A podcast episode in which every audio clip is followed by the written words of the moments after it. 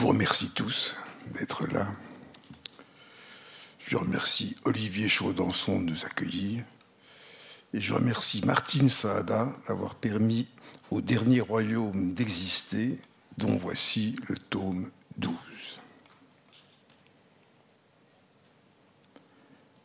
À Compiègne, le dîner commençait à 7 heures. À 8h25 minutes, chacun se levait de sa chaise. À 8h30, comme le souper était achevé, les tasses de café ayant été laissées sur les tables, on entrait en cortège au salon. Aussitôt, l'empereur passait dans son cabinet de travail pour fumer sa cigarette. Une minute après son départ, les hommes se rendaient en bande au fumoir. L'impératrice restait avec les dames.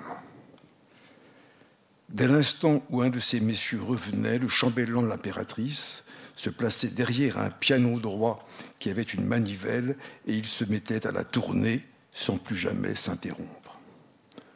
On dansait au son de cette musique aigre et monotone. Tout le monde s'ennuyait. Chacun se demandait quelle heure est-il. Chacune demandait à sa voisine de banquette quelle heure est-il il fallait attendre 11h30. À 11h30, pile, l'empereur Napoléon III se levait, s'approchait de l'impératrice, prenait sa main et il se retirait pour la nuit.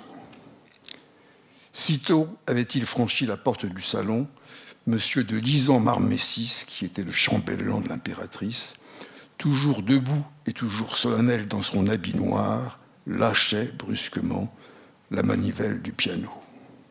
Silence tout le monde allait se coucher. Le vendredi 14 décembre 1591, à l'âge de 49 ans, Jean de la Croix mourut à Oubeda. Douze frères, chacun cierge à la main, se tenaient serrés les uns contre les autres dans la cellule du frère tant elle était étroite. Six frères à droite, six frères à gauche. Avant de mourir, il demanda aux frères qui l'entouraient Quelle heure est-il? L'un d'entre eux dit qu'il pensait qu'il allait bientôt être minuit. Mais Jean fit non de la tête Il n'est pas minuit, parce qu'à cette heure-là, je serai devant notre Seigneur et je réciterai matine. Alors les frères de la ruelle de droite se mirent à frémir de tristesse. Un autre frère ouvrit précipitamment son bréviaire il chercha la prière de recommandation de l'âme. Mais le malade s'en aperçut et il lui dit avec sa voix douce, Mon frère, laissez votre bréviaire.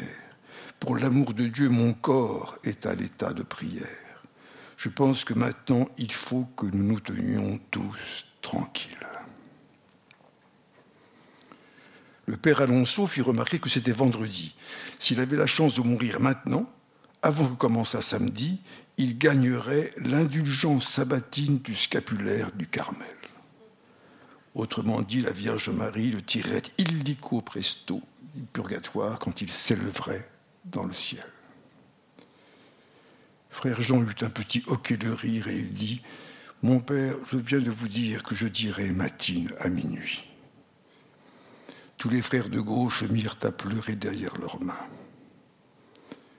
Jean de la Croix se redressa, glissa ses doigts sous son oreiller, d'où il sortit un cartable de lettres qu'il avait gardé durant tous ses jours sous sa tête. Il nomma le père Barthélemy de Saint-Basile et lui demanda sa lumière. Le père Barthélemy tendit vers frère Jean son cierge et frère Jean se mit à brûler le cartable devant tous. Quand il fut complètement enflammé, il le lâcha sur le carreau de sa cellule où le papier finit de se consumer. Quand il n'y eut plus qu'un petit tas de cendres sur le carreau, il leur ordonna Rentrez dans vos cellules maintenant, c'est l'heure de fermer le couvent. Les frères de droite partent, les frères de gauche suivent. On entend qu'ils ferment les verrous des portes. Ils se couchent dans leurs cellules, ils tirent leur couverture jusqu'à leur menton, ils dorment. Frère Jean lui-même prend un peu de repos, tandis que le père Alonso le veille. Soudain, Minuit sonne à l'horloge de l'église du Sauveur. Que sonne-t-on demande frère Jean, ouvrant les yeux en entendant les premiers coups de cloche. Quand le père lui répond que c'est matine, il s'écrie joyeux Gloire à Dieu, je pars. Il pose les lèvres sur le crucifix qu'il tient entre les mains. Il récite posément la prière Il manus tuas, Domine, commendo spiritum meum. Dans les doigts de ses mains, mon maître, je répands le souffle de mon souffle. Il n'a pas le temps de dire meum, car il expire à l'heure. L'auteur de la nuit obscure est mort avant que les cloches de l'aube aient fini de teinter. Saint Jean de la Croix ne dit pas meum en mourant, car il n'y a pas de moi dans la mort. Il n'y a pas d'identité dans la mort ni il n'y a de langage, ni même de monde qui survive à la respiration qui s'y est épanchée d'un coup. Même à l'intérieur de la langue vivante qu'on apprend si lentement sur les lèvres des mères et des aïeuls dans l'enfance, tout ce que peuvent atteindre les mots est perdu, puisque seul ce qui est souvenu peut être ailé. Et seul ce qui n'est pas sous les yeux a besoin du nom qu'il évoque. Le passé n'est que cet appel, ce n'est pas un état. Même l'histoire n'est que cet appel, famine d'un fauve, tuerie qui ensanglante, désir d'un vengeur. Même la pensée attend, constamment attend, elle est en attente de sa source, elle n'est que le reflux des rêves qu'elle réavale et cherche à déglutir. La lettre est ce qui isole, une silhouette revenante qu'elle fait briller au fond de l'âme revenue au silence. Qu'est-ce qu'une tombe, un nom, une date?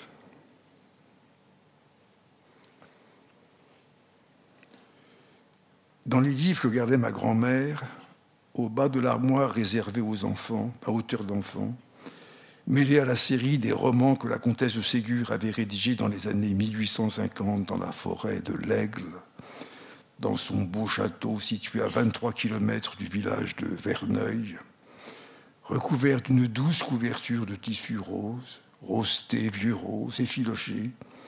Il y avait un tout petit volume cartonné, carré, en gros carton ivoire, bosselé, léger, fascinant, tout sec, le livre d'heures du duc de Berry.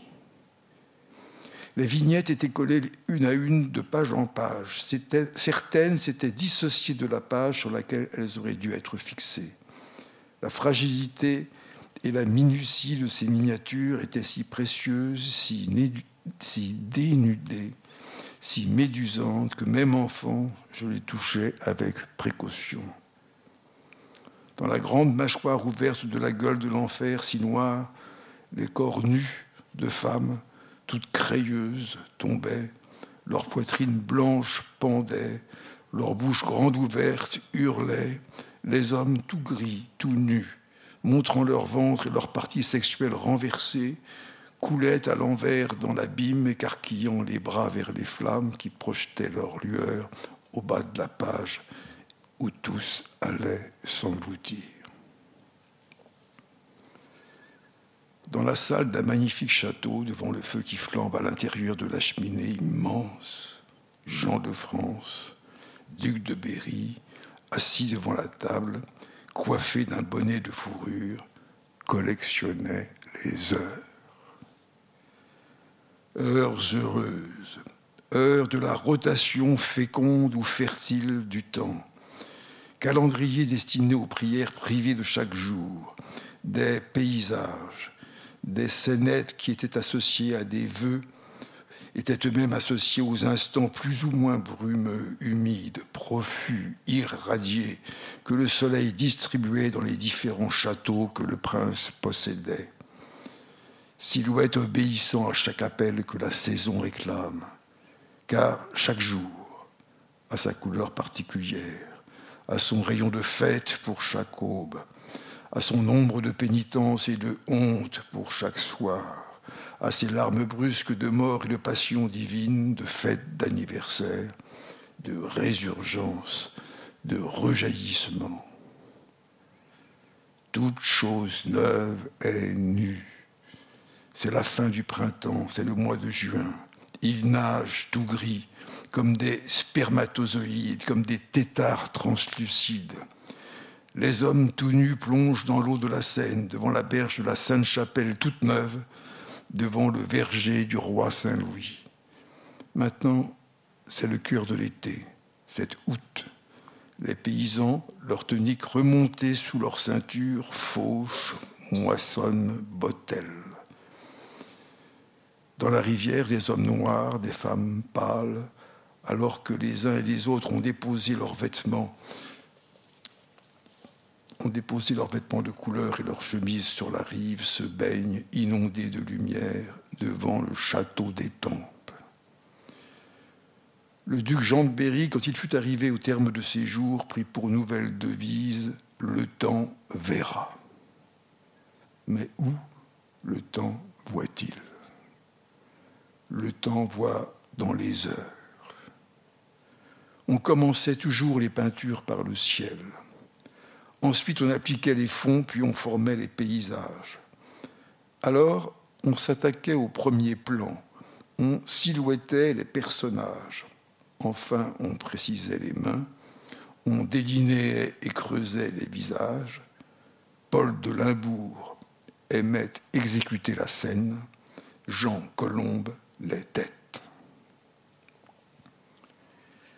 La vignette qui symbolise l'hiver montre d'abord un arbre nu dans la neige, puis un abergement où des brebis se serrent. Devant trois tonneaux de vin, des pies, des freux, des jets, picore une graine imaginaire qu'il cherche en soulevant la couche étale de la neige. Un homme entre dans la cour en se couvrant la bouche avec le pan de son manteau. Très loin, au haut de la miniature, sur le chemin de neige, un paysan qu'on voit de dos frappe un âne chargé de bois qui monte dans le temps.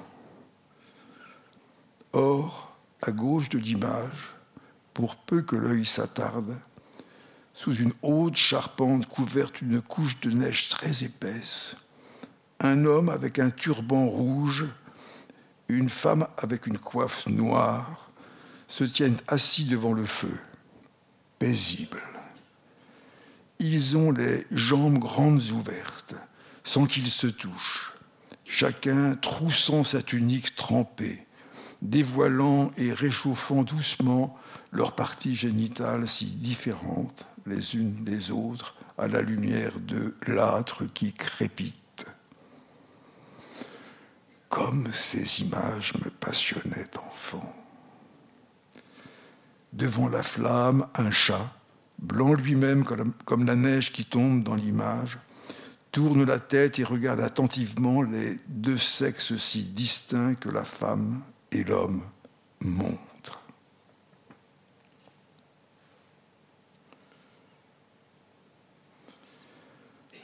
On suivait les rouleaux de la mer. L'obscurité envahissait le ciel. Avec M, on avançait de plus en plus lentement parce qu'on ne voyait plus grand-chose. On suivait la frange d'écume qui scintillait dans la nuit, comme les escargots suivent la trace argentée de leur bave. On retrouvait dans le noir, dans le sable noir du volcan, les gargotes aux légumes frits, aux aubergines coupées en si fines lamelles, aux poivrons de toutes les couleurs, aux olives de Lucca, les restaurants de poissons où faisait frire les sèches, les calamars, les crevettes, les pâtes au vongolais, les petites soles, les anchois frais à peine saisis dans l'huile crépitante.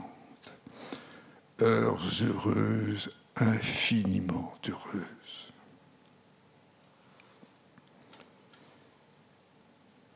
Le matin ne rayonne pas il arrive invisiblement en faisant apparaître. Il devance le disque d'or rouge de l'astre. Le matin éteint si insensiblement la forme de la lune qui ne s'efface pas encore tout à fait au fond du ciel. Sa fraîcheur engendre les nuages qui se précisent dans le ciel qui s'ouvre. Son blanchiment fait naître la pénombre qui devient ombre, fait luire le bord d'étoiles de tuiles, fait luire l'eau de lionne qui passe et les premières vagues qui la plissent sous l'effet du vent qui se lève. Le bleu pâle de la touffe du chardon apparaît. Puis le buisson d'églantiers aux petites cosses rouges, la maison, tous les petits habitants de la rive, la barque plate noire, les noisetiers. L'aube unifie encore les êtres sans ombre dans sa pâleur. Soudain, la pâleur extrême des astres s'appauvrit en petits points, en petits punctas sur la voûte céleste. L'aurore arrive dans l'aube. L'aurore désunifie les contours des choses à l'aide de ses rayons, rayonne, dévait l'obscurité de la nuit qui, elle, décolorait tout, déformait tout, fusionnait, rassemblait. Si, après l'aube, c'est l'aurore, après l'aurore, c'est le matin, en un instant très bref, qui n'est qu'un minuscule fragment de l'heure, le soleil qui s'est levé s'élève, dégage les formes sur la terre, les déshumidifie, les entoure de répercussions d'ombre au-delà du silence, de faiblesse, et même de brume que la première chaleur de l'étoile produit en transformant la surface de l'eau en vapeur.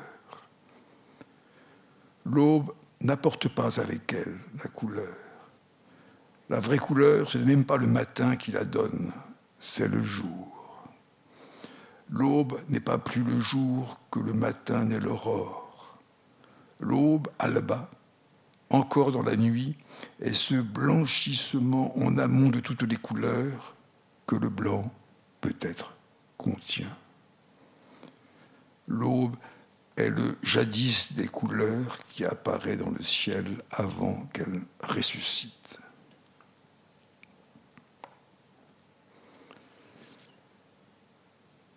Rares les femmes restées entièrement météorologiques Rares les hommes qui ne sont pas pris en otage par le temps métrique et pour ainsi dire pulsatile des portables. Rares les humains dont la vie n'est pas tournée tout entière vers l'avenir de leur servitude, entravés par les conséquences chronophages de la reproduction sexuelle ou simplement pétrifiés en raison de la complicité qu'ils entretiennent avec le malheur et la cruauté de la domination du malheur. Rares sont ceux qui ont quitté l'Égypte, jusque dans la mémoire, les monuments, l'esclavage, qui se sont soustraits à la volonté de Pharaon. Rares ceux qui se sont libérés des carillons des églises, qui se sont désatellisés de la grande horloge du centre-ville ou de la place de la mairie, ou du fronton du théâtre municipal. Rares ceux qui ont abandonné la sonnerie du réveil matin qui pince le cerveau autant qu'elle malmène le mouvement du cœur. Rares ceux qui ont débranché la sonnette de la porte d'entrée de leur maison. Trop rares les malades mentaux, les mélancoliques, les autistes, les tout petits enfants, les artistes concentrés dans leur art, les anachorètes assis dans la position du lotus à l'entrée de leur grotte, les déprimés merveilleux.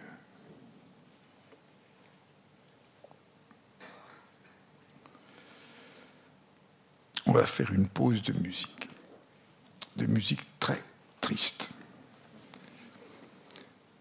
L'attaque de Proust contre Mallarmé dans le Figaro le 15 juillet 1896, intitulée Contre l'obscurité, était tellement niaise.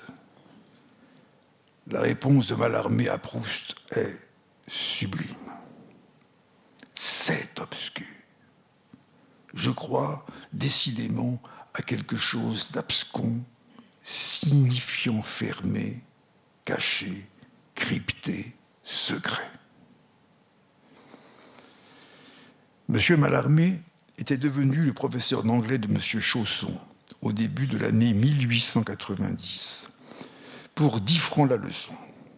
Ernest Chausson venait prendre sa leçon rue de Rome. Huit ans plus tard, Mallarmé était fatigué. Il demanda à être mis à la retraite avant de partir à Valvin. Le 18 avril 1898, il se rendit avec son épouse boulevard de Courcelles. Ils étaient huit à table les Chaussons, les Mallarmé, les Leroll, Odilon Redon, Maurice Denis. Dans le Figaro, Monsieur et Madame Mallarmé se rendirent pour dîner chez Monsieur et Madame Chausson avant de partir pour Valvin et y mourir. Il avale sa langue devant sa fille et tombe mort. Geneviève Mallarmé appelle aussitôt Paul Valéry pour qu'il s'occupe de tout. Un an plus tard, Ernest Chausson loua près de Mantes une très belle villa où avait vécu Corot afin d'y passer l'été. Le jardin était très grand, le parc merveilleux, laissé à l'état sauvage. Il avait pris l'habitude, en fin de journée, de faire de la bicyclette avec sa fille sur les bords de la Seine. Le 10 juin 1899, descendant l'allée qui menait à la porte cochère qui donnait sur la route qui longeait le fleuve, il se fracassa la tête contre le linteau de pierre et tomba mort devant sa fille âgée de 9 ans. Julien Torché, dans son éloge funèbre d'Ernest Chausson, mois de juillet 1899, il était le mal-armé de la musique. On va écouter Chausson, le grave du sextuor en fa mineur, par le Chilin Girian. Il n'est pas de musique française plus triste, sinon Les ombres errantes de François Couperin. Cela honorera tous ces morts invraisemblables, inimaginables, qui nous entourent. Adrien.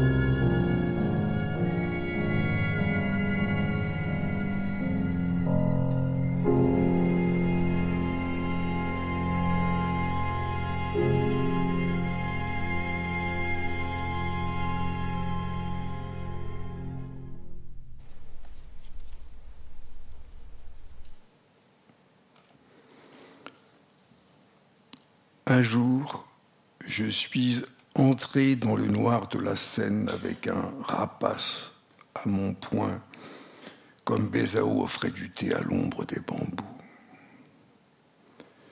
Cela me prit moi-même au dépourvu. Ce fut comme une scène de rêve où j'entrais sans bien savoir comment y pénétrer, ni où mettre les pieds, ni contrôler mes pas, scène toute noire derrière le rideau de Seine. C'est là, dans l'ancien consistoire de la chartreuse Saint-Jean, que j'ai improvisé le parcours labyrinthique. Donner une forme imprévisible à sa propre vie et s'y tenir, quelle qu'elle soit devenue, tel est le but de la 16. À l'intérieur de l'énigme, chacun devient alors cet indice d'une chance, d'un heure qui est comme tombé du ciel. Bonne heure, bonne pioche, mal heure, mal chance, mauvaise étoile. Étoile sous laquelle est intervenue la naissance, intervalle de l'origine dont elle recueille l'influence. Peu à peu, ce qui fut lui appartient comme son propre pli. Il s'y niche, il s'y soude. Comme un embryon dans la poche sombre et lointaine à jamais invisible. Comme une petite mûre au fond de la sacoche mystérieuse et intérieure de sa mère, accrochée à sa paroi de peau c'est ainsi qu'on sauve sa peau dans le milieu.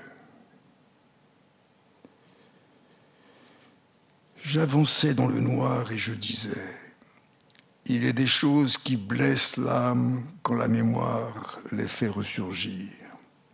Chaque fois qu'on y repense, c'est la gorge serrée. Quand on les dit, c'est pire encore, car elles engendrent peu à peu si on cherche à les faire partager par ceux qui les écoutent, qui lèvent leur visage, qui tendent leur visage, qui attendent ce qu'on va dire, une peine, ou du moins une gêne qui les redouble, une peur aussi à les entendre dire, une peur à les entendre dites, une peur à les dire. Elles font un peu trembler les lèvres, la voix se casse, on arrête de parler, on arrête de parler, mais alors on commence d'écrire.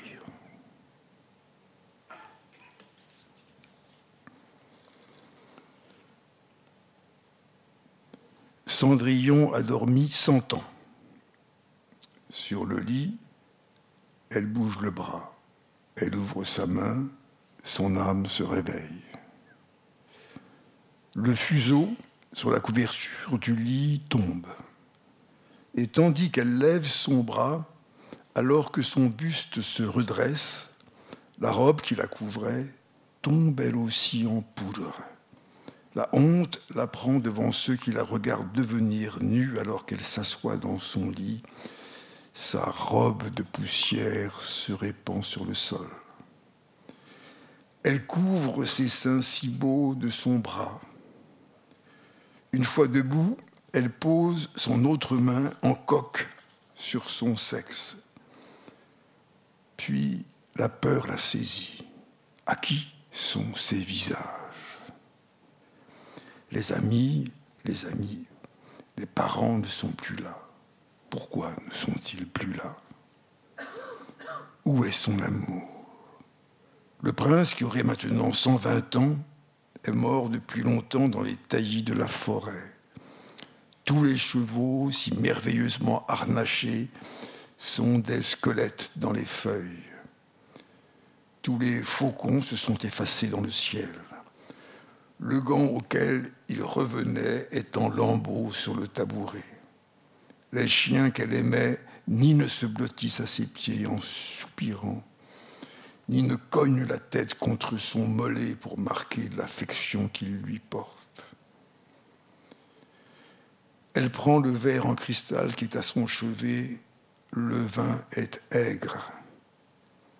Maintenant, les bûches qui sont dans l'âtre ne sont plus qu'un sable souple et obscur. Les mœurs, les goûts, les mets, les savoirs ont changé. Elle ne comprend plus rien.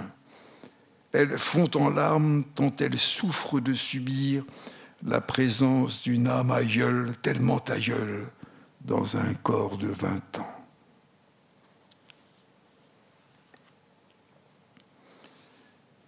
il reste un peu de ce malaise du temps quand on monte dans les avions. Quelque chose prend de vitesse à l'intérieur du temps, la durée. La vie à l'intérieur d'un corps vivant, dans sa respiration, dans le mouvement régulier du cœur, supporte mal que le temps se prenne de vitesse lui-même cette maladie du temps que connaît la vie humaine lors des longs voyages dans les avions, lors des longs voyages que sont les dépressions aussi, prend le nom anglais de jet lag.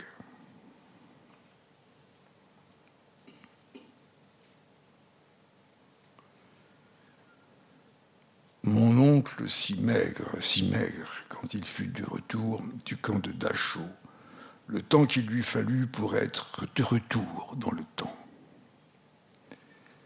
Les années-lumière qu'il lui fallut pour revenir. Mon oncle si maigre qui m'a sauvé de mon enfance.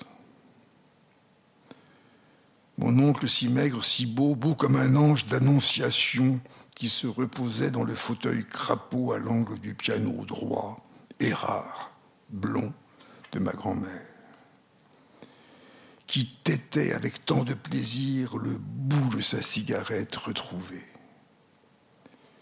Les yeux si bleus, la lunette de fer si ronde, la tête enveloppée du nimbe de la fumée, de ces volutes, de ces étranges vrilles de lumière, de son effilochement sur le bois à cajou pâle et sur les grandes partitions jaunies à quatre mains ouvertes. Mon jeune oncle qui dévorait tout le jour, qui ne cessait de sortir des poches de son veston des rouleaux de zan avec une perle au milieu, des chewing-gums roses enveloppés dans des photos de footballeurs, des boules de gomme. Des bois de réglisse marron pleins de poussière jaune, des gauloises bleues, des petites boîtes d'allumettes italiennes cartonnées dont j'avais le droit d'arracher le lambeau et de l'allumer en le frottant très fort avec le gras du doigt. J'apportais la flamme au bord de ses lèvres. Quand les déportés rentrèrent des camps, rentrèrent-ils? D'où venait-il Où allait-il Dans quelle époque vivait-il Vivait-il encore vraiment? On les regardait. Quand on les regardait, on souffrait de les voir. C'était du temps ineffaçable qu'on avait sous les yeux et qui avait certainement quelque chose de la mort, mais il vivait. Du moins vivait-il un peu encore on ne pouvait manquer de leur reprocher d'avoir souffert ce qu'ils avaient souffert sans mourir. Eux-mêmes se le reprochaient au regard de tous ceux qu'ils avaient laissés dans l'autre monde. On leur faisait le reproche d'être restés en vie pareille à des souvenirs inassimilables de ce qu'on aurait préféré omettre de l'histoire. Les Icaboucha, les pestiférés. Leur présence, cette incarnation qui se voit dans la peinture de Rustin, où je retrouvais soudain mon oncle, Jean tentant de renaître, faisant effort si difficilement, si longtemps pour renaître, quand il revint du camp de Dachau, silencieux, sous le lampadaire, sous les franges, ou plutôt les torsades bicolores, à l'angle du piano.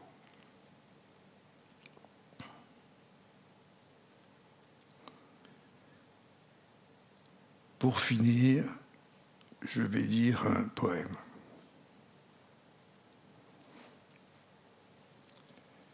Les taureaux vivent 30 ans, les grenouilles aussi. Une tortue 150, une guêpe 5.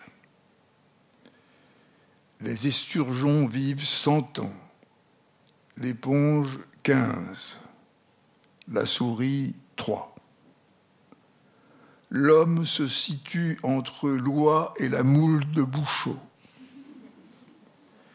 Les lions, les rois de la nature, ne vivent pas plus de 33 ans. Les pigeons, 35.